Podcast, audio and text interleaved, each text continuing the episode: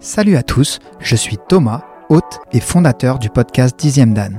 Ceinture noire de judo, je vous emmène avec moi sur les tatamis du monde entier pour vous faire découvrir le quotidien de vos sportifs préférés. Récits, anecdotes ou souvenirs, vous saurez tout sur leur parcours de vie. À travers leurs histoires, vous devriez à votre tour trouver votre voie et votre bien-être intérieur. Pour cet épisode, nous recevons Sephora Corché, judokate devenue samboïste. Elle a raccroché le judogi pour la Kourka, mais n'en demeure pas moins un enfant du judo. Au fil de son histoire et de son parcours, qui l'a fait quitter sa Guyane natale pour la métropole, vous saurez tout de son quotidien et de ses ambitions. Allez, n'attendons plus, car vous aussi vous méritez votre dixième dame. Bonne écoute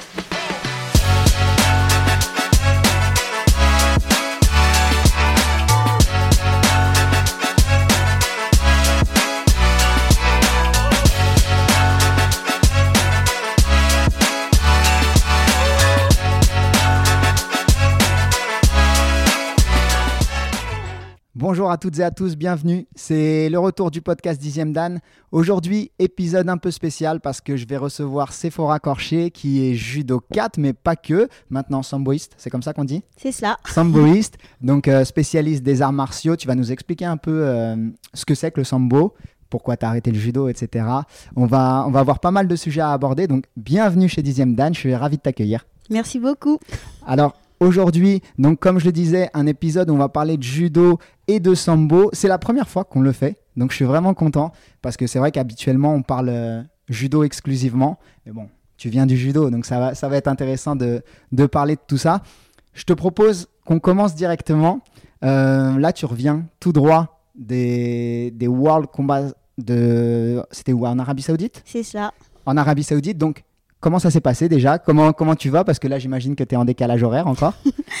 c'est vrai que je suis un peu KO parce que j'ai enchaîné deux compètes.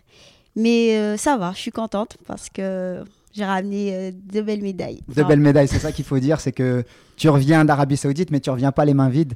Euh, tu as fait médaille de bronze en indiv, en individuel, et l'or par équipe. Comment, comment tu peux nous expliquer un petit peu cette compétition? Qu'est-ce Qu'est-ce que tu attendais de cette compétition, toi? Alors, en toute honnêteté, euh, j'attendais de gagner en indiv, bien sûr. Mais euh, après, je me suis inclinée contre euh, celle qui va gagner le tournoi, justement, qui est, qui est la championne du monde en titre et qui a un peu plus d'expérience que moi en sambo. Donc, je suis un petit peu déçue parce que, bien sûr, j'aurais aimé gagner, mais je reste quand même euh, les pieds sur terre en me disant que je vais la savourer quand même, cette médaille de bronze, parce qu'elle me fait plaisir. Oui, c'est clair. Et en judo, on a tendance à dire qu'une médaille, c'est jamais négligeable. En sambo, on dit la même chose parce que c'est vrai que c'est un sport qui est peut-être un peu moins connu, un peu moins pratiqué. Je sais pas euh, en termes de licenciés à combien en France on est, mais ça doit pas être euh, énorme. En plus, on y reviendra tout à l'heure, mais il y a aussi les soucis intra, euh, intra-fédération. Donc, euh, comment, comment les gens voient le sambo à l'extérieur? Les gens autour de toi, ils connaissent le sambo? Alors euh, vraiment, non. je suis obligée toujours de faire le speech et expliquer un petit peu ma discipline, mais moi ça me fait plaisir parce que du coup, je me dis que ça permet aux personnes de, de se coucher moins bêtes, on va dire. je rigole. C'est ça, non mais c'est ça, mais non mais c'est intéressant parce que c'est vrai que il y a beaucoup d'arts martiaux dont on parle peu. Alors, je suis le premier à dire que le judo, on n'en parle pas assez. Alors là, sur le sambo, c'est encore pire. Euh, on va commencer par le judo. Toi, es, on va dire que l'enfant Sephora Corché, comment elle arrive au judo? Alors moi, euh, je découvre le judo lors euh, d'une activité extrascolaire. C'est-à-dire que mon premier entraîneur, je le rencontre parce qu'il venait nous, nous ah, pardon. Vas-y, je t'en prie. Nous apprendre un petit peu le judo euh, quand j'avais 6 euh, ans. Et euh, il a tout de suite vu en moi quelqu'un qui était à fond dans, dans le judo. C'est ça, exactement. et il m'a, il m'a proposé de, de venir pratiquer dans son club. Et au début, ma mère, elle n'était pas trop encline parce que j'étais la plus petite, même si euh, j'ai pas trop grandi, mais les, et puis les sports de combat. Exactement. et puis bah financièrement aussi c'était c'était un peu compliqué. Donc euh, pour la convaincre, il m'a offert mon premier kimono. Donc ça aide. Exactement. Là il y a plus le choix. Exactement. Et du coup voilà j'ai découvert le judo comme ça, donc dans mon club en Guyane parce que j'ai grandi en Guyane. Tu es originaire de Guyane. Exactement. On n'a pas précisé, mais c'est vrai que tu viens de Guyane et on va y, revenir après. Donc, euh, Premier kimono, tu montes sur le tapis et tout de suite, toi, tu, tu te prends au jeu Oui, oui, j'ai toujours euh, bah, adoré le judo, vraiment. C'est En plus, j'ai tendance à dire que c'était le seul sport où j'étais forte parce que dans tous les autres sports, euh, je suis nulle, mais On va dire que c'est pas tes sports. voilà, c'est ça. Et tu as trouvé le judo, c'est bien là l'essentiel. Donc, euh, tu te retrouves enfant à faire du judo et très vite, tu commences à performer. Euh, en Guyane, est-ce que vous aviez des judokas avant qui, qui performaient avant toi Euh, Alors, je vais pas dire des gens forcément que tu prenais en modèle, mais euh, on va dire les exemples euh, pour les Guyanais, c'était qui? Et surtout, est-ce que toi, ça t'a influencé? Ah bah bien sûr, bien sûr, on en a, on en a pas beaucoup, c'est sûr, mais on en a. On a notamment l'INSEE de donc qui est aussi guyanaise et qui était à l'INSEP, qui a des résultats à l'international. Et puis bien sûr, euh, Lucie Décos, euh, Forcément. Là, tout de suite, ça parle peut-être un, un petit peu plus. Euh, bon, euh, multiple médaillé euh, international, euh, olympique, etc., qui est peut-être une des plus grandes judokates euh, françaises euh, de l'histoire. Et donc, euh, toi, euh, ça représentait quoi pour toi euh, le fait de performer? Est-ce que c'était important? Est-ce que il y avait derrière des idées dans ta tête? Ou est-ce que tu faisais ça euh, vraiment naturellement et tu, tu te prenais pas la tête? Ah non, non, euh, pour moi, j'avais l'objectif euh, d'un jour intégrer l'INSEP, euh, d'un jour aussi faire les Jeux Olympiques, d'être aussi performante que mes compatriotes. hein. Et ça, cet état d'esprit-là, tu le tiens, cette famille, tu le tiens de, ou c'est vraiment très personnel à toi et t'es es juste une warrior et tu tu tu- t'es prête à, à tuer tout le monde quand tu montes sur le tapis. Bon, je pense que c'est l'état d'esprit de la famille, même si je suis la seule euh, à être sportive de niveau. Mais dans, dans la manière d'être, je pense que dans la famille, on est comme ça, on lâche rien. Donc ouais, effectivement, euh, quand tu commences à performer, bah forcément, tu commences à être, euh, on va dire, démarché. En tout cas, il y a des pôles qui commencent à rentrer en contact avec toi. Euh, quel pôle s'intéresse à toi en, premier lieu? Est-ce qu'il y en a eu plusieurs ou est-ce que très vite, euh, il y en a un qui s'est intéressé à toi et, qui t'a dit euh, welcome Alors en fait, nous, euh, la particularité de la Guyane, c'est qu'on était en relation avec le pôle espoir de Rennes. Parce que l'INSEE Sansama, elle était passée là-bas. Donc euh, tous les Guyanais, ensuite, on partait là-bas. Donc moi, j'avais posé une candidature et j'avais été acceptée. Et c'est à l'issue, euh, du coup, après ma médaille au championnat de France cadet, où je fais troisième, que je postule à Orléans. Donc je passe les tests de sélection et je suis prise d'emblée. D'ailleurs, tu parles de cette médaille en cadet, c'est la première. Euh, comment, comment ça a été perçu dans la famille quand euh, tu ramènes une médaille euh, nationale? J'imagine que là, ça commence à, il commence à y avoir de la fierté. Les frères, les sœurs, les parents, tout le monde commence à être un peu heureux pour toi. Et là, tu, ça devient vraiment concret pour le coup. Exactement, surtout que en Guyane, on n'est pas nombreux. Et le championnat de France, c'est incroyable pour nous. euh. et surtout, euh, je ramène ma médaille au bout d'une année en pôle espoir, c'est ce qui était aussi incroyable parce que euh, au niveau de la charge d'entraînement, c'était complètement différent, même si c'est un pôle espoir. Euh, pour vous donner un exemple, en Guyane, je m'entraînais deux fois par semaine, alors qu'en arrivant ici, je m'entraînais. euh, Deux fois par jour. voilà, c'est ça. Oui, ça, ça fait un, un vrai changement. Et pour le coup, les championnats avaient eu lieu où? Parce que euh, on le voit souvent aussi, il y a des, des euh, que ce soit les Guyanais ou les Antillais, que quand il y a des championnats, ils doivent se déplacer aussi. Ça rajoute aussi une contrainte parce que c'est pas le même temps de trajet. hein. Quand il y en a, ils prennent la voiture, bah vous, c'est peut-être un peu plus long. Tu étais déjà sur place du coup euh, pour ces championnats. Exactement. Donc c'était plus simple à gérer. Voilà. j'imagine que de temps en temps, euh, quand il y a des- ces déplacements-là, ils sont difficiles à assimiler et que c'est une contrainte pour vous en plus dans, dans les dom-toms et, et même dans les territoires d'outre-mer. Exactement, exactement. Déjà, avant d'intégrer le pôle, euh, le pôle espoir, euh, j'avais été, euh, j'avais participé justement aux sélections euh, championnat de, de France l'année d'avant. Et oui, oui, on avait dû faire le déplacement. c'est déjà, il faut s'ad- s'adapter avec le changement climatique. Ouais, ça, c'est pas pareil. hein. Non. En ce moment, on peut en parler. On tourne. On est, on est mi-octobre. Il pleut à peu près toute la semaine. C'est ça Euh, bon, maintenant, maintenant, ça y est, t'es habitué, mais euh, Je sais pas. pas encore. Mais oui, donc ça aussi, ça a été un vrai, un vrai choc pour toi. Ah oui, l'adaptation, euh, en toute honnêteté, c'était compliqué. hein. parce que euh, quand on passe de 32 degrés, euh, 33 et à 5, 6, euh, moins. euh, T'étais équipé ou pas du tout? Alors au début, non. mais j'ai vite dû m'équiper. Ouais, ouais. Et tu arrives chez, arrives chez la famille, t'arrives, euh, enfin, des repères ici ou c'était vraiment euh, la grande aventure pour toi? Alors euh, non, j'avais pas, enfin j'ai de la famille ici, mais à Rennes j'avais personne. Donc euh, ma mère, elle nous avait pris un appartement parce que je suis arrivée avec une compatriote, donc j'avais 14 ans. J'étais en appartement, on était toutes les deux, donc on était assez autonomes.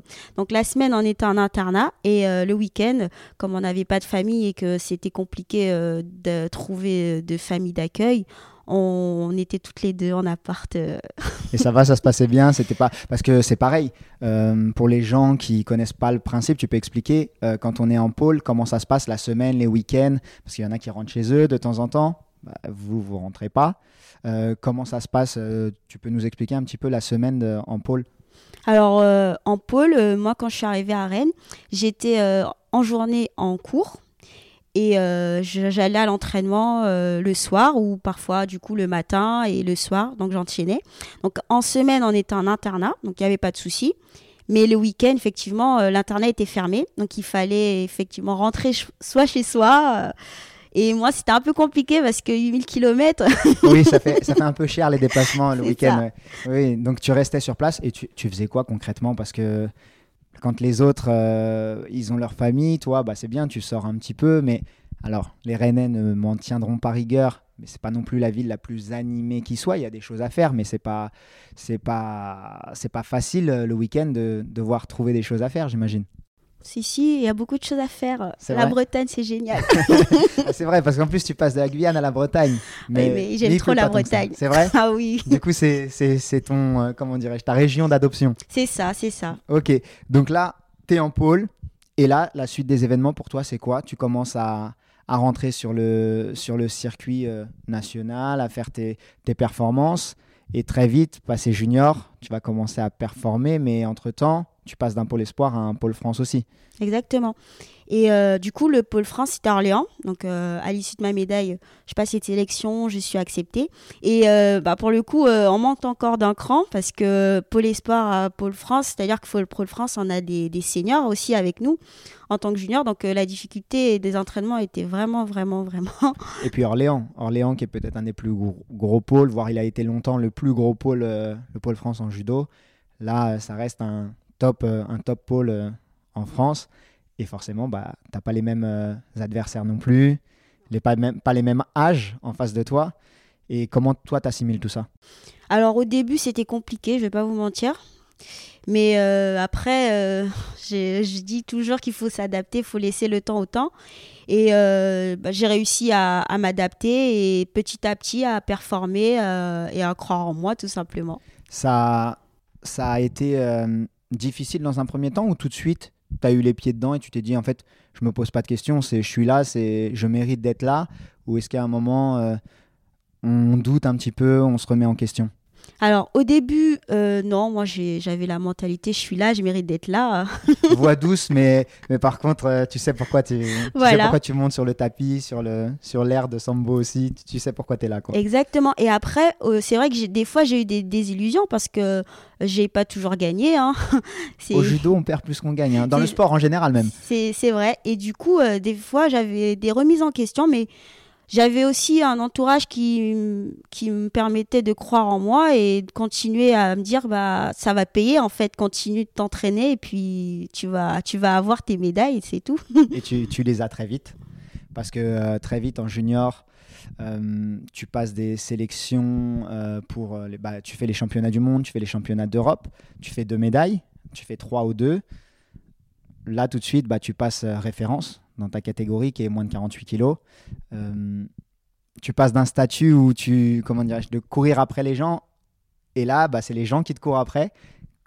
Comment comment es dans quel état d'esprit à, ce moment-là du coup? Parce que quand on performe, forcément, on est on est la, personne à abattre et forcément des gens ils veulent ta place. Ce qui est normal hein, en tout en bonne en bonne et due forme, mais il n'y a pas de, de sens péjoratif là-dedans, c'est que dans le sport, c'est comme ça, et en judo en particulier, c'est qu'il n'y a qu'une place pour les grands championnats, en général, à peu près une. Et, euh, là, ils voulaient tous ta place, et toi, tu as réussi à prendre les médailles. Donc, euh, qu'est-ce qui a fait euh, que tu étais numéro un à ce moment-là, selon toi? Qu'est-ce qui a fait la différence? Alors, c'est une bonne question. Parce que vous êtes tous jeunes, vous avez tous faim, Mais toi, tu as eu peut-être plus faim et tu fais surtout deux grosses médailles à deux échéances. Les mondes juniors, on sait qu'il y a des grosses têtes d'affiche qui se révèlent après et qui performent sur le circuit aussi senior. Donc, euh, pourquoi Sephora Corché, elle était plus forte que les autres à ce moment-là Est-ce que c'est parce que tu en voulais plus? Est-ce que c'est parce que aussi tu étais loin de ta famille? Est-ce que tu as des explications à ça ou tu n'y as jamais réfléchi? Alors franchement, j'y ai jamais réfléchi. Je me suis juste pas posé de questions. Je me suis dit, euh, je suis là parce que je le mérite. Je suis là parce que j'ai le potentiel pour. Donc, euh, go. c'est assez simple hein, quand on se pose pas de questions finalement. Et, euh, et tu fais ces médailles? Encore plus de fierté dans la famille, j'imagine? Ah bah oui, parce qu'en plus, pour la petite anecdote, ma mère, elle n'est jamais venue me voir à aucune de mes compètes. C'est tout le temps ma marraine ou euh, la famille qui m'a amenée.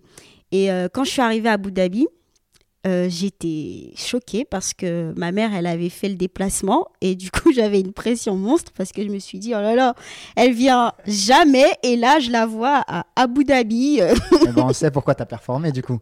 Elle est là l'explication. C'est qu'il y avait la famille et tu t'es senti, euh, alors tu dis une pression, mais c'était une bonne pression parce que tu avais envie de, juste de les rendre fiers, j'imagine. C'est ça, en fait, je voulais pas les décevoir parce que je me suis dit, euh, autant de kilomètres. Euh, ils, ils, ont bien mérité le voyage. Tu repars avec la médaille. À l'époque, quand tu es au pôle, est-ce que tu peux nous dire un petit peu, est-ce qu'il y a des judokas qui, sur le circuit aujourd'hui, que les gens peuvent peut-être connaître et qui sont avec toi au pôle à, Orléans à l'époque, qu'on voit euh, sortir aujourd'hui Ou est-ce que, euh, bah, comme dans le sport en général, il y en a beaucoup qui ne sortent pas euh, forcément sur le, sur le haut niveau, le très haut niveau, on va dire, circuit international Alors moi, ma génération, il y avait... Oui, parce que on dirait pas, mais je suis vieille un peu.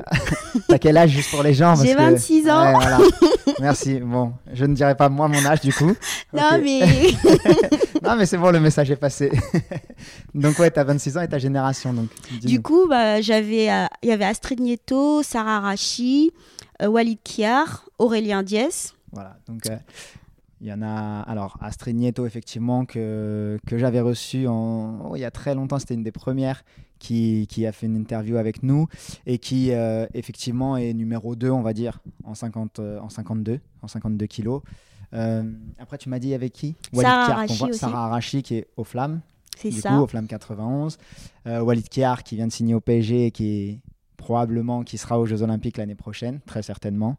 Et euh, le dernier que tu m'as dit, c'est Aurélien, Diès, qui là euh, sort aussi euh, cette année au championnat d'Europe. Donc ça va être intéressant de, voir tout ça. Donc une belle génération. toi, comment ça se passe après? Parce que tu as performé, donc là forcément tu as le droit de sortir sur le circuit international. Tu fais quelques résultats sur le circuit international. Et comment ça se passe la suite? Alors ça se passe pas comme prévu parce que euh, effectivement moi j'ai pas réussi à, à, maintenir le très haut niveau. J'ai aussi beaucoup été rattrapée par les blessures. Malheureusement euh, je me suis fait opérer de l'épaule et après j'ai enchaîné les complications. Et euh, c'est vrai que j'arrivais à de temps en temps prendre des petites médailles sur des Open internationales ou autres, mais j'ai pas réussi à passer le cap quoi. Ouais, les Open, c'est l'entre-deux, on va dire, parce qu'il y, a les, y a les grands slams. Euh, alors, les grands championnats, je, mets ça à part, mais il y a les grands slams, après, il y a les Open.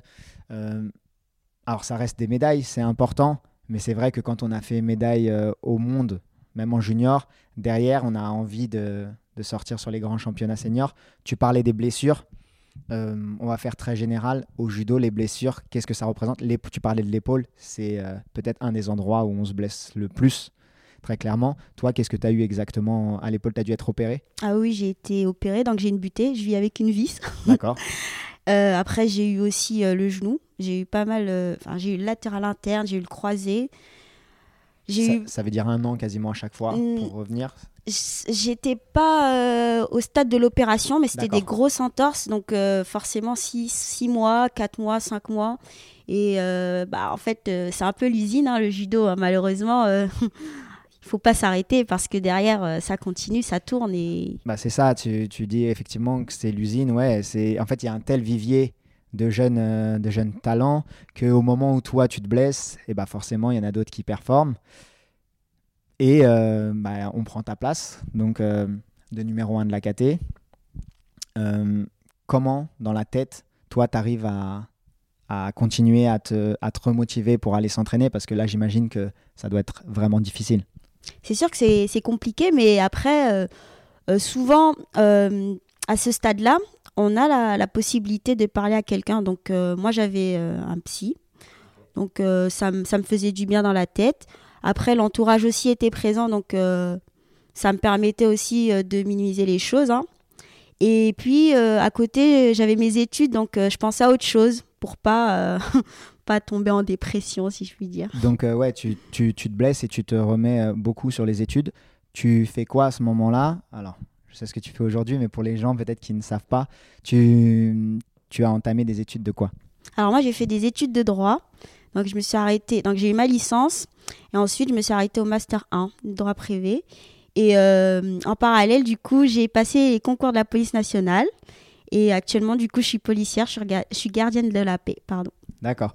Tu as, eu l'occasion aussi de faire, j'imagine, du coup, en judo, euh, tout ce qui est euh, militaire ou pas du tout? Les compètes militaires Alors, militaire, non, mais police, oui. Donc, ah, j'ai fait championnat d'Europe police et j'ai fait championnat d'Europe police. D'accord. Donc, euh, championne d'Europe de sambo, championne d'Europe de judo, police, troisième. Ça fait un beau petit palmarès. T'es blessé. Alors, toi, tu es dans la caté de Blandine Pont, Chirine Boucli. Tu as combattu contre Blandine Pont il y a quelques années maintenant, ça devait être quoi 2019, j'ai vu quelques vidéos euh, aussi de votre opposition. Euh, elles sont, euh, c'est elle qui arrive à ce moment-là quand toi tu te blesses? C'est cette génération-là ou c'est encore un petit peu avant? Ah non non, c'est cette génération-là. Cette génération-là. Aujourd'hui, comment tu vois les 48 kilos en toute objectivité maintenant que es, un peu, tu t'es un peu éloigné du judo Comment tu vois ces 48 kilos et ce, bah, ces, ces deux grandes judokates qui, qui surperforment et qui sont vraiment monstrueuses. Ah ouais, elles sont très très fortes. Franchement, la KT48, elle est très très forte. Avant, on avait du coup Amandine qui prenait le monopole. Donc c'est vrai qu'il y avait qu'elle, mais là, deux têtes d'affiche, c'est incroyable pour la France. Et je pense que hum, au niveau euh, mondial, de toute façon, euh, elles ont montré euh, leur, leur niveau. Hein. Y a... elles sont vice-championnes du monde et cinquième. Voilà, donc non, c'est très fort. C'est une grosse catégorie en France. Euh, après, j'ai envie de dire, euh, chez les filles, euh, oui, chez les, filles, c'est à peu près médaille dans, toutes dans toutes les catés. 48 kilos, effectivement, tu parlais des, des, de Chérine Boucli et de, et de Blandine Pont, mais tu as aussi parlé d'Amandine Bouchard qui, avant, du coup, pour les gens qui nous, qui nous regardent, qui nous écoutent, était en 48 kilos pendant longtemps, mais qui devait faire énormément de régime et qui a choisi de passer en, en 52 kilos bien lui en a pris quand on voit, quand on voit les résultats. Je pense qu'elle a fait le bon choix. Hum, je vais te poser une question. Tu n'es pas obligé de répondre. D'accord. Mais euh, tu n'es plus vraiment dans le judo, donc je me permets. Il y a eu des sélections pour les championnats d'Europe. Tu as vu que ça a fait un petit peu de hum, remue-ménage, on va dire, la non-sélection de Blandine Pont. Qu'est-ce que toi, tu en penses, cette non-sélection, euh, quand on sait qu'on doit prendre 9 athlètes euh, et qu'elle n'a pas été sélectionnée alors qu'elle est, elle perd en place de 3 des championnats du monde? Qu'elle a perdu quasi que trois fois, je crois, cette, euh, cette saison. Comment tu analyses ça euh, et comment un sportif de haut niveau, il le vit, ces déceptions et, et parfois on peut sentir ça comme une injustice même? Malheureusement, c'est aussi ça le sport. Euh, les sélections, c'est des fois c'est incompréhensible, je peux, je peux, je peux l'admettre. Mais moi, je suis pas très légitime parce que c'est vrai que j'ai pas trop suivi le judo. je suis plus trop le judo, je regarde de temps en temps, mais expliquer ça, euh, je suis pas sélectionneur, donc je peux pas dire pourquoi une ou pas l'autre. Ah, mais après, tu peux te mettre à leur place. Comment, comment parce que j'imagine que tu l'as vécu aussi, des moments où tu pensais peut-être être sélectionné, tu n'as pas été sélectionné, qu'on doit retourner à la salle. Est-ce qu'il y a un petit temps où les entraînements ils sont durs, où la tête elle est pas dedans? Après, je pense, oui, euh, Blandine, je pense qu'elle a du mal de vivre. Et puis, on, l'a vu sur les réseaux, et c'est normal. Euh, quand vous me dites qu'elle a pas perdu, enfin elle a perdu trois fois dans. dans oui, je crois que c'est ça. Elle fait, elle fait que trois défaites cette, euh, cette saison, dont une au Master, mais dans des conditions un peu particulières. Je crois qu'elle avait choisi de prendre des vacances un petit peu avant parce qu'elle sortait des championnats du monde et c'était un peu, un peu compliqué dans un contexte assez particulier. Et c'est pas la seule. Hein. Il y a eu aussi la non-sélection de Ben Axus, Axel Clerget, je crois qu'il est qui maintenant est rentré parce qu'il y a Max Gell Ngayap qui est blessé. ça. Mais euh, effectivement, là, dans ces moments-là, on a besoin de faire appel à toutes ces cellules, on va dire, euh, de psychologues, de prépa mentale. Il y a des athlètes qui disent qu'ils n'en ont pas besoin. Toi, tu disais que ça te faisait du bien. En quoi ça fait du bien, en fait? Tout simplement de pouvoir se livrer et pas se cacher quoi. Parce que en tant que sportif, on est censé être fort en fait. Euh, au niveau des entraîneurs, au niveau de la famille, puis des fois on n'ose pas dire certaines choses. Et en fait, euh, moi ce que j'aimais bien avec le psy prépa mental, c'est que bah, ils, étaient là pour nous écouter tout simplement et puis nous donner des petites billes pour aller de l'avant. Et puis ce sont des professionnels, donc ils sont aussi là pour ça. Et euh, moi, j'ai, moi, j'aime bien. En tout cas, moi, j'ai bien aimé euh, travailler avec euh, ces professionnels-là. Mais maintenant, je me connais, j'ai un peu plus d'expérience, donc je je vois pas l'utilité. Mais si jamais un jour j'en avais besoin, j'y retournais les yeux fermés. En Sambo, c'est pas trop courant. Il y en a pas beaucoup des prépas mentales et des psys à, à disposition. Ou il y en a, c'est plus toi qu'on n'a pas forcément besoin en ce moment. Alors non, il y en a. Enfin, il y en a pas des Enfin, il n'y a pas des psys ou des prépas mentales euh, spécialement pour le sambo, mais je pense que n'importe quel prépa mental euh, avec un sportif de niveau, ça fait l'affaire. Mais euh, à l'heure d'aujourd'hui, j'en ai pas besoin. Enfin... Tant que ça se passe bien et que c'est vrai qu'on n'a pas forcément, forcément besoin.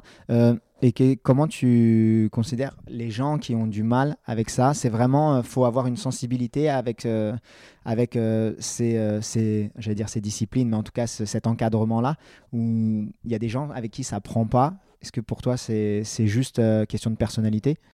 Oui, je pense que c'est peut-être question de personnalité. Puis des fois aussi, c'est question de oui, mais tu es faible dans la tête, quoi. Et le regard des autres, le jugement. Donc, Peut-être que ça, ça joue aussi, mais moi, je suis du genre où, voilà, quoi. moi, mon objectif, c'est mon bien, et tant que je te fais pas de mal, euh, ce que tu penses de moi. Ouais, c'est pas mal, c'est un bon état d'esprit.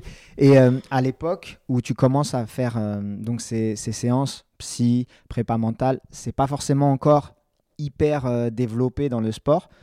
Aujourd'hui, euh, comment tu, peux expliquer qu'aujourd'hui ça se démocratise? C'est aujourd'hui c'est presque normal en fait et, et on se pose plus la question. À l'époque c'était un petit peu, j'allais dire mal vu, non, c'est pas le mot mal vu, mais en tout cas effectivement il y avait de l'interprétation et du jugement là-dessus. Pourquoi? Bah, je pense que de plus en plus, euh, des grands sportifs ne se cachent plus, euh, se disent que bah, moi, je vois quelqu'un. Par exemple, Teddy Riner, euh, je crois qu'il est avec sa, psy... enfin, sa prépa mentale depuis le début. quoi. Hmm. Et on voit le palmarès de Teddy Riner aujourd'hui, on se dit, bah. Ah, Teddy elle fait du beau boulot. oui, c'est clair, c'est clair, elle a fait du beau boulot. Après, Teddy Riner, c'est un peu particulier parce que lui, effectivement, il a son staff attitré. Hein, il a ses partenaires d'entraînement, il a même son coach en équipe de France qui est, qui est carrément qui lui est quasiment dévoué. Il, s'occupe quasiment que de lui. Euh, tu parlais de la prépa mentale qu'il suit partout et il a un rythme un peu différent des autres. Mais c'est vrai qu'aujourd'hui, tout le monde, euh, tout le monde a, recours à des, à des mentales et c'est bien parce que le sport, c'est aussi euh, épuisant, plus peut-être mentalement que physiquement. je ne sais pas ce que tu en penses, mais c'est mentalement qu'il faut être fort parce que les échecs sont nombreux, les réussites aussi, mais souvent on a plus de mal à se remettre d'un échec. Euh, qu'est-ce que tu peux qu'est-ce que tu peux dire de ça? C'est apprendre à perdre, c'est indispensable? C'est totalement vrai en fait. Euh, souvent nous on veut tout gagner, mais en fait, quand on gagne tout le temps, bah, moi ça me dérange pas de tout le temps gagner, mais c'est vrai que quand on gagne tout le temps, on n'apprend pas. Et j'aime bien cette phrase qui dit qu'on apprend plus par la défaite que la victoire. C'est vrai. Parce qu'en échouant, on sait où on a échoué, on peut repartir au travail pour euh, pouvoir euh, être performant pour la suite. Et euh, de plus en plus, les sportifs prennent conscience justement que la prépa mentale, c'est hyper important, parce que ça permet aussi d'avoir un équilibre c'est un peu comme un prépa physique. À un moment donné, euh, en sportif de niveau, on est tous du même niveau. C'est-à-dire que ce qui va faire la différence parfois, notamment quand on était en judo, en fait, on était entre filles de l'INSEP. Et ce qui fait la différence le jour J, bah, c'est la tête parce qu'on se connaît par cœur. On se prend tous les jours. Ouais, c'est clair. Donc, euh, on, ne découvre pas l'adversaire. Ce qui fait la différence à un moment donné, oui, c'est la tête. C'est la tête qui, qui gouverne tout, en fait. Et tu penses que le moment où, pour toi, tu passes euh, de ces blessures à, on va dire, la suite qui est un petit peu plus commune parce que tu sors moins sur le circuit, etc. Euh, la tête, à un moment, elle lâche pour toi ou euh, c'est juste, c'était trop et c'était, t'as senti que ça y est, c'était, t'étais au bout de l'aventure? Non, parce que justement, moi, je m'étais dit, je veux terminer quand même avec une médaille au championnat de France. Parce que j'ai fait ma médaille au championnat de France cadet, mais j'ai jamais fait de médaille au championnat de France, que ce soit junior ou senior. Et justement, moi, je savais que j'avais le potentiel de faire cette médaille et je m'étais dit, bon, je veux finir sur ça quand même parce que euh, c'est hyper important au moins de dire j'ai une médaille en première div. Et donc, justement, l'année où euh, je fais ma médaille, ben, je me fais euh, virer de l'INSEP. D'accord. tu vois, il y avait une partie où on allait parler de ton départ de l'INSEP. C'est très bien que tu l'abordes maintenant. D'accord, donc tu es viré de l'INSEP. Oui, en fait, ils estimaient que j'étais plus assez performante. Donc, euh, ils m'ont ils m'ont dit euh, gentiment que c'était terminé. Ils ont dit merci. Voilà, merci, au revoir. J'ai dit bah ok, il y a pas de souci, euh, j'irai m'entraîner à l'IJ et puis je sais que je pourrais ramener cette médaille. Et donc tu ramènes ta médaille en t'entraînant à l'IJ. Exactement. Ce qui est quand même assez fou. Tu, tu, passes des années à l'INSEP, qui est l'Institut donc national du sport et de la, de la performance, même de la haute performance. Tu ramènes rien entre guillemets nationalement parlant. Et euh, au moment où tu t'en vas, tu ramènes une médaille. Est-ce que tu penses que c'est lié? Tu avais aussi un, euh, une motivation encore plus supplémentaire de dire bah, les gars, vous vous êtes trompés? Moi, je pense que c'est un peu joué, mais puis aussi, je pense que c'est la façon de s'entraîner. Euh, peut-être que la façon dont je m'entraînais à l'INSEP ne correspondait pas à mon corps, tout simplement, parce que je me blessais souvent. Donc ça veut dire que la charge, elle n'était pas adaptée et que c'était pas assez individualisé. Alors qu'à l'IJ, moi, je me gérais toute seule et euh, bien sûr, des fois c'est dur, il faut pas s'écouter, mais j'avais un peu plus d'expérience, de maturité. Donc euh, mon objectif c'était ma médaille aux premières dives. Euh, je faisais tout pour, donc je me suis pas posé de questions. Je me suis dit ça va le faire et puis bah ça a payé tout simplement. Et quand tu t'entraînes à l'INSEP, donc tu t'entraînais quotidiennement à l'IJ, le rythme, il est différent. Tu peux nous expliquer c'est quoi le rythme à l'IJ Alors, effectivement. IJ, Institut du judo pour les gens. Parce que c'est vrai que nous, on dit IJ, mais c'est vrai que tout le monde ne connaît pas forcément. IJ, c'est l'Institut du judo, donc qui est situé dans le 14e. Et euh, donc, oui, le rythme est différent. Oui, il est très différent, surtout que à ce moment-là, en fait, je travaillais. C'est-à-dire que je faisais des journées de 8h30, 17h45, j'enchaînais à l'IJ 18h30. D'accord. Ce qui fait que, en fait, j'avais, j'avais faim, quoi. Je me suis dit, euh, je fais pas tout ça pour rien, quoi. et t'as pas fait tout ça pour rien, du coup. Exactement, et je me suis dit, je finis sur ça. J'ai, j'ai quand même terminé sur la Bosnie. J'ai pas été très performante et comme j'avais entre-temps commencé le sambo, je me suis dit, bon, le judo, euh, c'est terminé pour moi. Je vais voir ailleurs. Ah, c'est dur de se dire ça, mais c'est vrai que, que toi, tu es passé, tu as trouvé, on va dire, un second amour avec le, le sambo. On va juste euh, finir sur le judo. Tu parlais de l'INSEP euh, et de. Alors, tu parlais d'usine tout à l'heure, c'est un peu ça, hein. c'est une usine à champions. Euh, on les met dans les meilleures dispositions pour qu'ils puissent performer. Alors, ça marche ou ça ne marche pas. Mais il faut aussi savoir que en parallèle, vous faites vos études et que la majorité ne va pas euh, être de grands champions, c'est une réalité. Il y a énormément de monde, en particulier en judo. Euh, aujourd'hui, si on prend les gens qui sont à l'INSEP, eh bah, la majorité ne sortent pas euh, sur les grands championnats. Ils sortent sur des Open, ils sortent sur des grands slams quand ils sont performants sur les Open ou quand c'est les sélections club. Mais la majorité ne performera pas. Quand on y arrive, quand on voit qu'on est derrière, il se passe quoi dans notre tête en fait de se dire bah voilà je suis un, entre guillemets un second couteau, même si j'aime pas ce mot du tout, mais euh, je suis derrière et je sais que ça va être très très compliqué parce qu'admettons, j'ai une Amandine Bouchard devant moi. Comment on vit ça? Parce que on a peut-être envie d'arrêter, de se dire bah ça marchera pas, ou, on se dit bah j'arrête à comme toi, dès que je fais une médaille, c'est bon, c'est fini pour moi. Qu'est-ce que peuvent se dire tous ces, tous ces jeunes-là? Parce que ça reste des jeunes. Bien sûr, en fait, moi, si j'ai un conseil à donner, c'est de se dire que c'est sûr, on veut être champion. Et pour être champion, il faut s'entraîner. Et les études, euh, c'est aussi un, autre type d'entraînement. C'est-à-dire que quand on entraîne le cerveau et ça emmagasine euh, de la fatigue aussi. Hmm. Surtout quand on prend des, des, études euh, qui sont quand même, on peut dire, de haut niveau, hein, parce qu'à l'université, c'est pas, c'est pas simple. Et du coup, moi, dans tous les cas, quand je suis rentrée à l'INSEP, j'ai toujours dit que je voulais être en sport-études, c'est-à-dire faire du sport, mais aussi avoir les études, parce que j'avais conscience de ça, j'avais conscience du fait que on peut être blessé, et donc, euh, en étant blessé, euh, c'est terminé. Et je voulais pas rester euh, sur le carreau en me disant, bah en fait, tu as privilégié ton sport et au final, tu es malheureuse dans ta vie parce que tu n'as rien, en fait. Et du coup, moi, j'ai eu cette maturité-là de me dire que je faisais le sport et les études. C'est très important. Et peut-être aussi, des fois, je me suis dit, j'aurais peut-être dû aussi peut-être me concentrer qu'au sport parce que mine de rien, euh, pendant que certains font la sieste, bah parfois euh, moi je révisais quoi et je me couchais tard. Donc euh, c'est aussi. Après, on peut se dire est-ce que ça aurait changé ou pas? Bah C'est-. On ne le saura jamais, Oh, mais Oui, voilà, c'est ça. c'est un choix et qui peut-être t'a amené aussi à changer de, on va dire, de voie après sportive. Mais c'est un choix que tu as fait. Donc toi, le conseil que tu donnes, c'est ne lâchez pas non plus. non, il faut, il le faut- reste. non, il faut vraiment faire, enfin, se dire que c'est du sport-études. C'est vrai qu'en France, on n'a pas cette, cette euh, notion là de sport-études. C'est plutôt, euh, tu fais du sport quoi, et puis les études, on verra après. Mais non, c'est hyper important d'avoir les deux parce qu'on n'est vraiment pas à l'abri d'une blessure. On n'est pas à l'abri aussi qu'on tombe sur meilleur que nous. Et j'a- j'avais pas envie de me dire, je serais une frustrée de la vie euh, parce que voilà, je fais quelque chose qui me plaît pas, parce que j'ai privilégié telle chose et et donc au final, non, je garde de bons souvenirs en judo, même si j'ai eu des, des illusions. Et puis bah, maintenant, je me dis, bah, je suis diplômée, je suis épanouie dans ce que je fais. Donc euh, pour moi, j'ai- tout gagné, même si c'était pas euh, l'objectif voulu en sport, quoi. Mais voilà, je...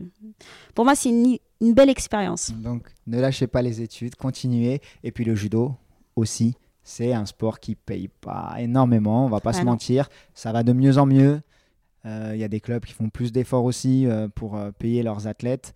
Il y a des grands champions, mais encore une fois, c'est pas la majorité. N'est pas euh, Clarissa Agbenienou que tu connais bien qui veut. Euh, et du coup, tu te dis, bah, judo fini. Je rencontre le sambo. Et euh, d'ailleurs, comment vient cette rencontre? Pour- Pourquoi tu rencontres le sambo? Parce que c'est c'est pas commun. Alors en fait, euh, je connaissais pas du tout le sambo. Et pendant la pandémie de Covid-19, là, mon entraîneur, qui était coach à Champigny, Samy, euh, un- aussi un coach de sambo. Et en fait, pendant la pandémie, on n'avait pas la possibilité d'aller en compète. Et cette année-là, justement, je me sentais vraiment forte. Euh, J'avais repris les entraînements. Je m'étais dit, ah, c'est sûr que je vais pouvoir performer. je vais... Et en fait, non, on pouvait pas s'exprimer. Euh, Seuls ceux qui faisaient Tokyo 2021 pouvaient partir à l'international. Donc j'étais dégoûtée. Et moi, euh, j'aime bien m'entraîner, mais pour des objectifs, en fait, j'arrive pas à m'entraîner en me disant, oh, tu t'entraînes, tu te fais mal euh, pour, rien. ouais. Ouais. Je comprends. Et du coup, j'avais une perte de, de sens en fait. Et Samy, il m'avait proposé de venir découvrir le sambo pour varier un petit peu euh, ma façon de m'entraîner et puis de penser à autre chose parce que ouais, j'étais pas en dépression, mais j'étais, j'étais dégoûtée quoi. Tout le monde était chez soi, euh, on peut rien faire, c'est compliqué. ouais, Après, j'avais la chance puisqu'on avait la possibilité de s'entraîner, mais voilà, l'entraînement, c'est pas pareil, ça Non. remplace pas la compète. c'est ça. Ça remplace pas la compète. Donc tu découvres le sambo. Alors, tu peux nous expliquer brièvement ce qu'est le sambo Ça appartient à la fédé de lutte, donc c'est, mais c'est un mélange de plusieurs arts martiaux, dont le judo. Bah, je te laisse nous expliquer ce que c'est le sambo pour les gens qui connaissent pas. Exactement. Donc le sambo, c'est une discipline qui est originaire de l'ex-URSS et donc qui mélange judo, lutte et grappling. Donc il y a deux variantes en sambo. Donc ça c'est le sambo sportif, ce que je viens de décrire. Et puis il y a le sambo combat qui rajoute euh, les pieds et les poings. Toi, tu es en sportif? Moi je suis en sportif. Euh, pareil, le judo t'a beaucoup aidé dans la pratique du sambo. J'imagine ça t'a facilité un peu les choses. Tu as été performante très vite, on y reviendra après. Mais ça a dû. euh, finalement, ça ne te changeait pas beaucoup, à part les, les tenues, euh, qui sont pas si différentes en réalité, mais qui sont pas si différentes. L'eau est un peu pareil, on va dire. tu peux saisir, etc. Donc, euh, mais euh, t'es pas pieds nus. euh, t'as- alors, je sais pas comment ça s'appelle, ce que tu as au pied, mais. Alors en fait la tenue elle s'appelle la kurka. Et ensuite, en fait, c'est une veste qui ressemble un peu à celle de- du judo, mais il y a des épaulettes en plus. Et ensuite, on est en short. Donc ça, par contre, au début, c'était compliqué pour moi. je passe de- du pantalon au, au short là. C'était Pantalon au short, pieds nus à des chaussures. voilà, c'est ça. Donc des chaussures de, de sambo. Et ça se pratique du coup sur une surface de lutte. Et euh, oui, oui, c'est vrai que ça ressemble un petit peu, mais, mais pas vraiment. Moi, j'ai été voir le sambo parce que c'est pareil. Je suis pas un, un grand connaisseur de sambo. Pour l'occasion, j'ai été voir pas mal de combats. C'est vrai qu'on voit euh, vraiment une dimension judo dans le sambo et la plupart, en fait, utilisent euh, une majorité de mouvements de judo. Donc euh, toi, je t'ai vu envoyer des osoto, des, des ippon, seoi. Donc c'est ça a été beaucoup plus simple pour toi de t'adapter. Je dirais pas beaucoup plus simple, mais c'est vrai que j'avais une facilité parce qu'effectivement, en judo, on travaille beaucoup le grip. Donc, oui, c'est un atout. Mais euh, il y a quand même des spécificités dans, dans le sambo, justement, tout ce qui est axé sur le grappling et la lutte. Enfin, en judo, on n'a pas le droit d'aller chercher les jambes, donc euh, euh, c'est un peu On compliqué. n'a plus le droit. Oui, Moi, j'ai pas connu ça. Ah, voilà, voilà. Tout ça pour me redire que je suis un peu plus vieux que toi. D'accord, il n'y a pas de souci. Oui, non, mais c'est vrai, on n'a plus le droit, mais c'est. Alors, le judo a connu effectivement un petit peu une époque où on pouvait ramasser les jambes, ce qui plaisait bien au pays de l'Est, hein, euh, d'ailleurs. Et, euh, et toi, donc, tu, ça, tu peux le faire Voilà, c'est ça. Et justement, c'était c'était ah, c'était cet aspect qui me qui me m'intriguait en fait. Et puis les spécificités, clé de genou, euh, clé de cheville. euh, Ce qu'on peut pas en judo pour le coup. Exactement. Donc ça, ça m'a vraiment attiré. Et puis aussi, ce qui change aussi au niveau du sambo, c'est hum, la, la prise de garde. En fait, les shido, ils tombent moins facilement qu'en judo. On appelle en- ça shido aussi? Non, non, c'est des pénalités. D'accord. Mais par exemple, un croisé, on peut rester en croisé euh, pendant les 5 minutes si on veut, alors qu'en judo, c'est pas possible. Euh, judo, ouais. c'est très peu, très peu de temps maintenant. C'est ça, c'est ça. Et du coup, voilà, c'est tout ça qui m'a qui m'a plu dans le sambo. Et oui, le fait d'avoir été judoka avant, ça, ça, c'est sûr, ça facilite un petit peu, mais euh, aller chercher les jambes, c'est aussi un travail compliqué. Et les pays de l'Est, pour le coup, euh, elles sont très spécialisées dans ça. Donc voilà, j'ai encore du boulot, quoi. Bon, alors, on va remettre dans le contexte. Tu as encore du boulot, mais tu es championne d'Europe. Euh, quand tu décroches ce premier titre, parce qu'il y en a plusieurs, du coup, euh, quand tu décroches ce premier titre, après quoi? C'est quoi Deux ans de discipline euh, de sambo Même pas? Un an? Après un an donc euh, je suis pas très doué, mais je décroche mon premier titre euh, après un an. C'est- pas mal, ok. Moi j'aimerais bien pas être doué comme toi. Et, et donc tu décroches ce premier titre très vite. Euh, à quoi c'est dû selon toi? C'est euh, c'est juste que c'est un sport qui te parle et que tu t'es donné à, à 2000%. Est-ce que tu as des prédispositions, tout simplement? Franchement, je, je pense que c'est un sport qui me parle. Je pense que peut-être que je me suis trompée de discipline. Ah, dis pas ça, tu as, performé en judo quand même, c'est pas... C'est vrai, mais je sais pas, j'aime beaucoup plus le sambo que le judo. Parce que c'est Ce vraiment sera différent. coupé euh, au montage. Ce sera coupé parce que voilà, hein, le judo, voilà le judo. le judo. Mais non, mais après, le judo, ça m'a beaucoup servi, ça me sert beaucoup. Euh, je pense que si j'avais pas eu ce passif du judo, peut-être qu'aujourd'hui, je serais pas effectivement médaillée au championnat d'Europe. Non, non, le judo, ça me sert beaucoup dans le sambo, mais je sais pas, je, je- je découvre un- une discipline euh, que, que j'aime, quoi. Enfin, vraiment, je suis épanouie. euh, Mais ça, mais ça, ça c'est génial de se dire, c'est une seconde vie pour un sportif de haut niveau. Quand il fait un premier sport et que ça se passe pas comme il l'avait espéré, ou en tout cas pas aussi bien qu'il l'avait espéré, derrière tu euh, retrouves une discipline et tu as l'impression que bah, tu as, peut-être 10 ans de moins quand tu avais découvert euh, euh, le judo de haut niveau. C'est un peu ça cet état d'esprit que tu as en ce Exactement, moment? c'est exactement ça, vraiment. Et là, donc on parlait tout à l'heure de, des World Combats euh, que tu as fait bah, ce week-end en Arabie Saoudite. Tu as fait troisième. Derrière, c'est quoi euh, la suite pour toi? Parce qu'il y a d'autres échéances qui vont très vite approcher, j'imagine. Et euh, des championnats du monde peut-être des... Exactement. Donc oui, j'ai les championnats du monde dans deux semaines euh, en Arménie. D'accord. Donc dans deux semaines, on est mi-octobre, donc c'est début mi-novembre? C'est ça, D'accord. Ok, en Arménie. c'est ça. Et après, ça va être la fin de ma saison. Un peu de repos. Ah, vous les saisons, d'accord. En sambo, les saisons se finissent en, en décembre? C'est ça, exactement. D'accord. Là où au judo, effectivement, on est plus sur euh, le rythme été où il se passe moins de choses. Ok, en sambo, c'est euh, en décembre. Et ta catégorie de poids Alors, en sambo, c'est 50 kilos. En judo, c'est 48. Tu as 10 ans de plus, tu pas changé de catégorie. Euh, Ah si, parce qu'en judo, je pense que si je revenais, euh, je serais une 52. D'accord. ok, ok. ok. je me dis, je ne ferai plus de régime. C'est plus possible. D'ailleurs, ces régimes, tu dois en faire aussi en, en sambo. Tu en fais beaucoup? Non, pas du tout. Enfin, ma coach, si elle m'entend, elle me dira, mais non, tu fais pas de régime. Parce que j'ai 2 kilos, mais en fait, je fais juste attention, quoi. Je, je réduis le coca, je mange pas de bonbons. Sportif de haut niveau, quoi.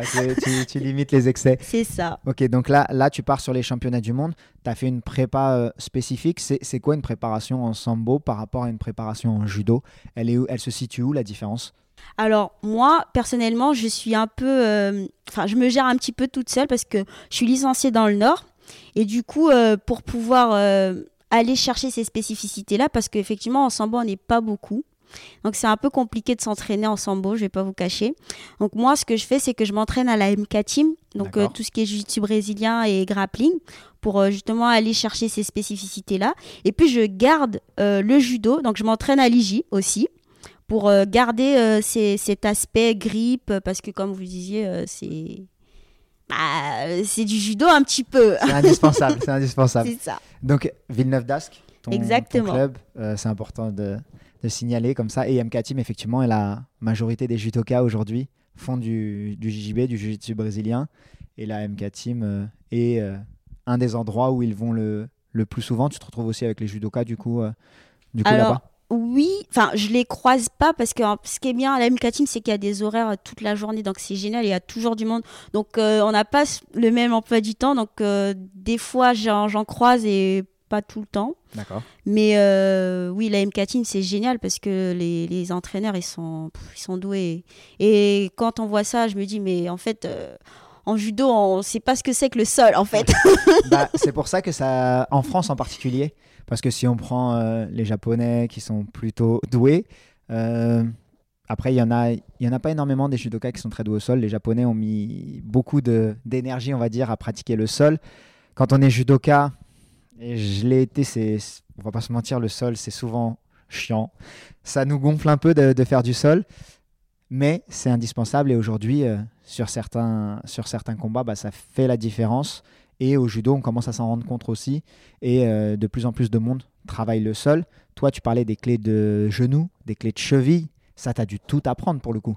Parce que ça n'existe pas en judo. Ah non, non, j'ai dû tout apprendre. Et puis même au début, euh, j'avais de l'appréhension parce que se faire choper la cheville, là, c'est pas drôle. Mais d'ailleurs, euh, le, le sambo est pratiqué par euh, certains athlètes en MMA, en particulier tous ceux du, euh, de l'Est, euh, Tadjikistan. C'est quoi C'est ça, avec Habib. Nurmagomedov, Ouais, tout ça. les plus grands, les plus grands champions euh, qu'on a pu Fedor. voir aussi, voilà, Fedor. Euh, donc c'est très pratiqué dans les pays de l'Est, un peu moins en France. Est-ce que euh, ça va se démocratiser selon toi le sambo et se développer comme a pu le faire le MMA Est-ce que c'est possible pour le sambo? Alors bah, moi, c'est mon, c'est mon vœu hein, le plus cher. hein.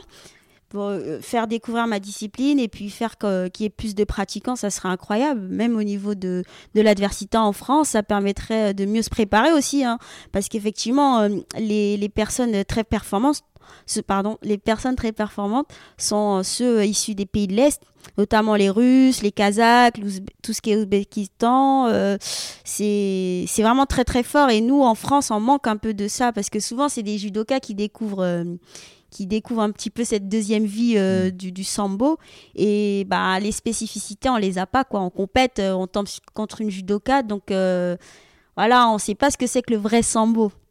Tu t'es déjà fait attraper au sol en, com- en compète et tu t'es dit mais qu'est-ce qui se passe quoi? Ou t'arrives à gérer? Ah, non, non, euh, je me suis déjà fait attraper au sol et bah, justement ce week-end je perds comme ça et oui, je me dis euh, j'ai bien fait de signer à l'MK Team quoi. Il va falloir qu'encore travailler le sol parce que voilà, je pense que les filles elles se disent debout, bah ça se voit euh, physiquement debout, je tiens la route sans être prétentieuse. Mais euh, bah, les deux matchs que j'ai perdus cette année, donc ce week-end et puis en Serbie, c'était au sol. Et voilà, je pense que c'est mon point faible et je vais travailler dessus pour pouvoir être plus performante après par la suite et, et gagner tes combats au sol. euh, exactement. Euh, ce, ce serait, ce serait top.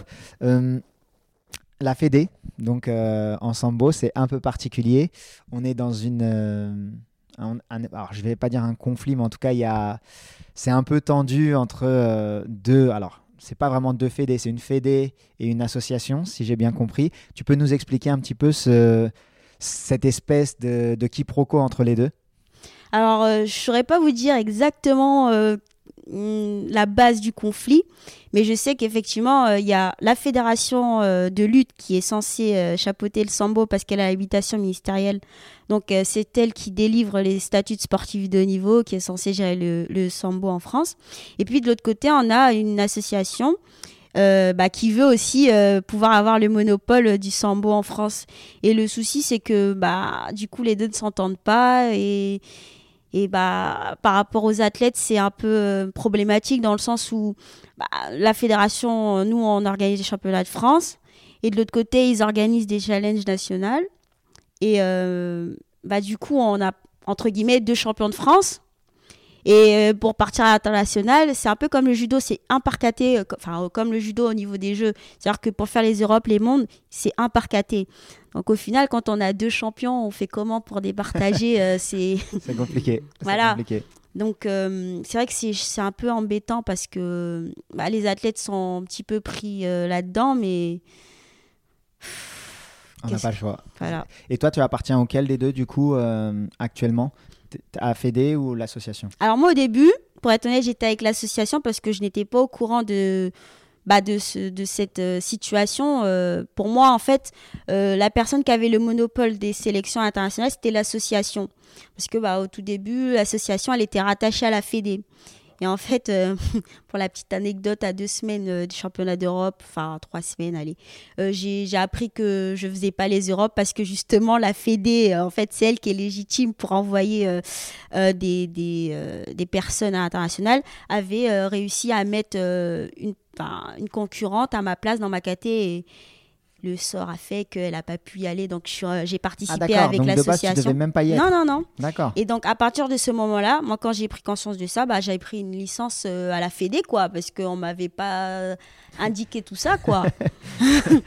et euh, du coup, maintenant, j'appartiens à la Fédé, et puis, bah, je resterai avec la Fédé parce que bah, c'est elle qui, qui me permet d'avoir mon statut de sportif de niveau et, et de bénéficier justement euh, des avantages au niveau de mon travail, notamment euh, du fait de me dégager du temps pour pouvoir m'entraîner sérieusement, quoi. Justement, ça, on, va y revenir juste après, par rapport à ton travail, comment tu concilies les deux. Mais euh, il se passe un petit souci, néanmoins, sur les, sur les grandes compétitions. C'est que, bah, par exemple, l'hymne, on ne te le joue pas. Donc, tu montes sur le podium, et quand on est sportif, on sait que. Alors, ça peut paraître anodin pour certains, ou en tout cas euh, pas aussi euh, significatif. Mais euh, ça fait partie du sport de haut niveau. Normalement, quand on monte sur la plus haute marche, eh ben, on joue notre hymne national. Toi, tu n'as pas eu l'occasion jusqu'à présent qu'on joue l'hymne français. Est-ce que ça fait vraiment quelque chose ou la médaille suffit? Alors, ça fait un peu quelque chose dans le sens où on se dit euh, on est sous bannière neutre à cause d'un conflit avec la Fédé et l'association quoi. C'est ça. hein. La fédération internationale, euh, elle se dit bah tant que le souci n'est pas réglé, bah ça sera comme ça et pas autrement. Donc c'est un peu dommage dans le sens où Enfin, sais pas d'être chauvin, mais je sais pas, moi, euh, quand on gagne et pour la France, on a envie effectivement euh, que résonne euh, notre euh, hymne national. Et puis ça doit faire quelque chose de Mais particulier bien pour le sûr, coup. mais bien sûr. Mais bon, maintenant, je relativise et je me dis, bah, c'est bien, t'as ta médaille. De toute façon, ça te dépasse. Qu'est-ce que tu veux, c'est comme ça. Et puis, j'espère que ils vont s'entendre un jour pour que qu'on puisse être tous ensemble, quoi, parce que c'est ridicule et on est censé être ensemble pour le sport. Et puis vous êtes sous bannière neutre, du coup, euh, là où d'autres pays sont sous bannière neutre pour des raisons politiques, des raisons beaucoup plus graves, j'ai envie de dire. Et nous, on est sur un conflit interne. Donc, euh, ça a perdu sens et ça. Alors, ça, c'est mes mots, ils vont m'appartenir, mais ça devient presque ridicule parce que c'est les athlètes qui en payent le prix, en fait. Et euh, c'est vous qui subissez cette situation. Vous en parlez entre vous, entre athlètes. Ah oui, oui, euh, moi j'ai des amis qui sont de l'autre côté. Par exemple, moi mon copain, il fait aussi du sambo, il est de l'autre côté. euh, on vit toujours ensemble.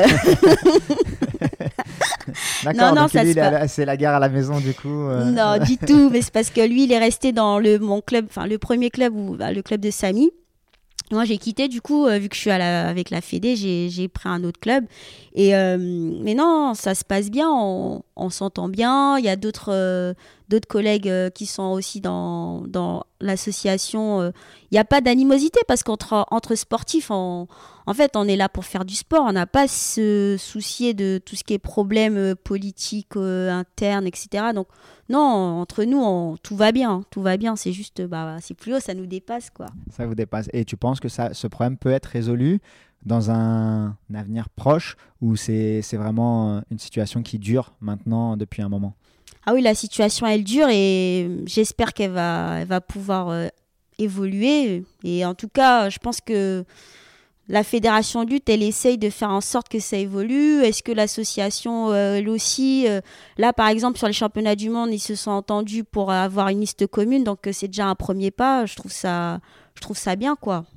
Ok, donc là, là, admettons, si tu pouvais euh, remporter le titre, est-ce que ça changerait quelque chose? Est-ce qu'il pourrait y avoir Marseillaise ou pas du tout En fait, c'est parce que c'est pas encore réglé au niveau international. Je ne sais pas du tout. Pour le coup, je sais pas. Mais On espère. On espère que tu Oui. puisses euh, que tu puisses avoir l'hymne. Euh, Déjà, on espère que tu gagnes. oui, Ce sera, ce sera, ce serait top. Ta famille, quand ils ont vu que tu es passé du judo au sambo, alors ils étaient, ta mère, tu disais, elle était pas déjà pas hyper chaude sur le sur le judo. Là, tu lui as dit, bah, on va rajouter des clés de genoux, des clés de cheville, et puis en plus, on va lutter.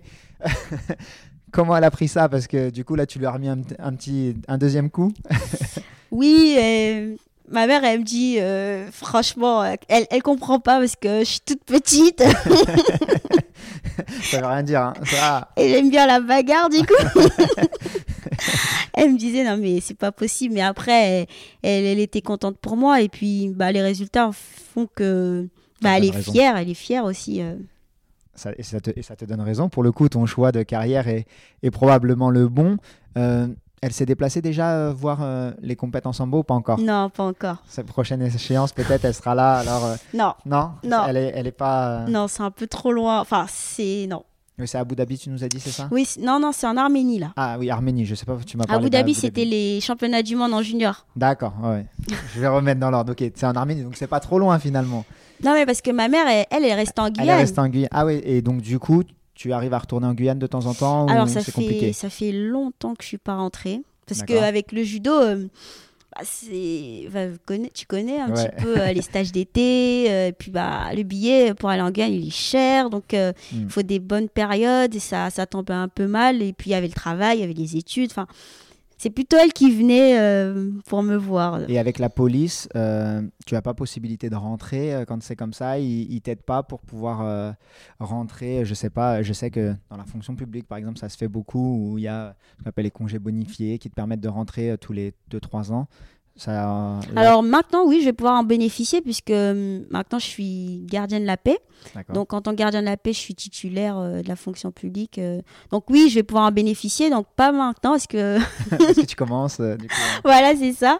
Mais oui, oui, ça, ça va être une possibilité. Là, ça faisait combien de temps que tu n'étais pas rentré La dernière fois que tu es rentré, c'est il y a combien de temps? Je dirais. Je Longtemps, dirais, là. Je dirais 5 ans. 5 ans, d'accord. Et euh, c'est difficile de vivre comme ça, loin de ces... Alors, aujourd'hui, même si tu as construit ta vie aussi en métropole, euh, tes racines restent euh, en Guyane. Comment comment t'appréhendes tout ça Ça doit être difficile. Et est-ce que tu t'y es fait ou est-ce que tu as toujours un moment où tu te dis, bon, là, il là, faut que je rentre quand même Parce que là où d'autres vont puiser leurs ressources ici, sur le, sur, on va dire, euh, en métropole, toi, tu peux pas. Et euh, comment tu vis ça? Bah, au début, c'était compliqué. Mais maintenant, euh, j'ai un peu l'habitude. Et puis, bah, j'ai ma mère tous les jours au téléphone. J'appelle 3-4 fois par jour. Des fois, elle en peut plus. C'est elle, c'est elle qui veut. C'est pour ça qu'elle vient pas en fait. Et puis, bah, pareil, ma- bah, après, ce qui est bien, c'est que maintenant, j'ai ma marraine qui est ici. Et euh, j'appelle aussi Alex et Joël, c'est mes grands-parents de cœur, euh, je les appelle tout le temps aussi. Donc, ah, j'ai toujours cette attache euh, avec la Guyane, même si je n'ai pas la possibilité d'y aller tout le temps. euh, je garde de contact avec les gens que j'aime, donc ça me va aussi. Tant mieux. Le sambo en Guyane, c'est quasi inexistant, j'imagine. Parce que dans les, déjà dans les dom-toms en général, alors le judo c'est beaucoup euh, démocratisé, euh, que ce soit euh, aux Antilles, que ce soit en Guyane, à La Réunion, il y en a beaucoup aujourd'hui. Mais le sambo, déjà qu'en sur- en métropole, il n'y en a pas énormément de clubs de sambo. En Guyane, est-ce que ça existe vraiment un club de sambo? Ah non, non, non, je pense pas. Bah, Tu Ça vas peut-être le créer derrière. Exactement, pourquoi pas, ça serait, ça serait énorme. Ce serait bien pour démocratiser et pour le, développer.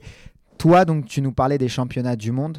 Et à long terme, euh, c'est quoi tes, tes objectifs? Tu as envie de continuer euh, sur le sambo encore longtemps? Ça va jusqu'à quel âge une carrière en sambo? Bah, je ne saurais pas vous dire parce que là, par exemple, euh, sur les World Combat Games, on, a, on était en équipe et justement, euh, la Biélorusse qui, qui était avec nous, bah, j'ai appris qu'elle est maman de deux enfants. Donc, euh, Donc je ne sais pas. Après, on, on peut être maman à, à 20 ans et après revenir, hein, ça, ça marche. Comme... Non, elle est... c'est c'est récent et je crois qu'elle a la trentaine. Elle a plus de la trentaine. J'étais choquée quand j'ai découvert ça. Donc c'est une carrière similaire à peu près au judo euh, qui peut durer peut-être un peu plus longtemps. Ah oui, oui, je pense euh, 35 ans. euh, mais bon, j'irai pas jusque-là, je pense. Moi, je vais faire un peu l'idiot parce que vraiment, je connais pas. Sur euh, un tableau de sambo euh, de compète, vous êtes combien? Parce que en judo, on peut être énormément. En Ah. sambo, vous êtes combien Alors en sambo, on est un par pays. Donc, euh, il n'y a pas tant que ça de pays euh, qui bah, pratiquent le sambo. Donc, par exemple, euh, au championnat d'Europe, on était une dizaine. D'accord. Euh, au championnat du monde, on était une quinzaine. Et là, pour les World Combat Games, euh, vu que c'était les 8 meilleurs mondiaux, bah, on était Vous 8. étiez huit. Vous étiez huit. Ok, et la plupart, c'est euh, Russe, Russie, euh, pays de l'Est. euh. Pays de l'Est, euh, on a aussi euh, les Venezuela qui est pas mal. J'ai vu des Espagnols aussi euh, sur le circuit. Exactement, les Espagnols, il y a des Italiens. Euh, mais ceux qui performent vraiment, bah, c'est les Russes. hein. C'est un sport de Russes, donc euh, oui, ils sont très très forts. en- Et en plus de lutte, euh, ça, c'est tout ce qu'on aime dans les pays de l'Est. Ah ouais, non, ils sont, ils sont très très forts. Bah, sur euh, les championnats d'Europe, à chaque fois, c'est drôle parce que dans les résultats, il y a toujours russe, russe, russe. Là, il y a ma tête. russe, russe. Ma tête bannière neutre. Ok. Bah, eux aussi, ils sont bannières neutres, donc Oui, euh, c'est vrai. Donc il n'y a pas beaucoup de. Mais, mais je l'ai vu, ça, c'était bah, au championnat d'Europe, je crois, où c'était trois bannières neutres et une espagnole, je crois. euh, quelque ça. chose comme ça. c'est ça. Ok, donc c'est. Oui, c'est assez particulier. qu'en fait, on est russe, Espa- alors russe, euh, France et Biélorussie, nous sommes en bannière neutre. Ouais. Et aussi, on a euh, la team réfugiée parce qu'il y a, il y a des athlètes réfugiés aussi qui sont sous Ce qui est bannière très neutre. bien, ce Donc, qui est très euh, bien. Ok, et euh, je vais finir avec une question euh, à, à 10 000 euros. Est-ce que tu penses que le sambo peut devenir un jour sport olympique ou ça va être. C'est compliqué, on en est encore loin? Alors, le sambo est un sport olympique. Il a eu la reconnaissance par le Comité international olympique en- par Tokyo en D'accord. 2021. Donc, pourquoi pas un jour? Mais en tout cas, pas, ça sera pas 2028 malheureusement parce qu'ils ont sorti. Ah, euh, J'ai cru que j'avais loupé un truc. non, euh, non, du tout. D'accord. Non, non, ils n'ont pas, ils ont pas mis le sambo. euh, puis la situation géopolitique fait aussi que je pense que c'est compliqué hein, parce que c'est Los Angeles 2028 et Ouais. c'est un sport russe. Donc, euh, Et ça, c'est pas frustrant quand on est athlète de haut niveau de se dire que bah, peut-être les Jeux Olympiques, on les verra jamais. Parce que c'était ton rêve de judoka c'est ça. qui ça s'est pas forcément passé. C'est ton rêve de samboïste et il y a peu de chances que ça se passe. Après, euh, il y a les Jeux mondiaux en 2025 en Chine. Donc, euh, ça ne sera pas les Jeux olympiques, mais c'est tout comme pour moi. Donc, ça, c'est un de mes objectifs. Donc, ça sera Les Jeux mondiaux qui existent aussi en judo, exactement. qui ont eu lieu, euh, alors je sais plus où est-ce que c'était cette C'était année. en- aux États-Unis, je crois. Je, je sais plus, non, je crois que c'était dans. Bon, bref, peu importe, en tout cas, ça a eu lieu cette année, ça existe. Mais mais c'est oui, c'est- top d'avoir aussi. ça te fait un équivalent, en tout cas, c'est Oui, comme ça que tu le prends. Exactement. Et puis, de toute façon, j'avais passé hein, la page Jeux Olympiques en arrêtant le judo. Donc, euh, et puis, je me dis, les Jeux mondiaux, c'est aussi bien. Je fais des Europes, je fais des mondes, je fais les Jeux mondiaux. J'aimerais bien les faire parce que pour l'instant, j'y suis pas, mais je suis bien partie pour. Donc, c'est l'objectif, effectivement.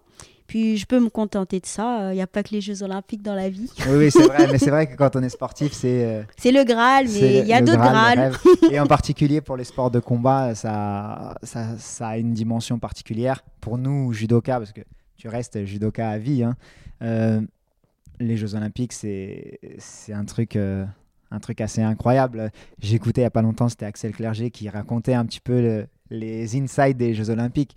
Ça donne envie, ça, fait des, presque des frissons. Et, là, c'est à Paris, donc forcément, ça prend une dimension euh, exceptionnelle.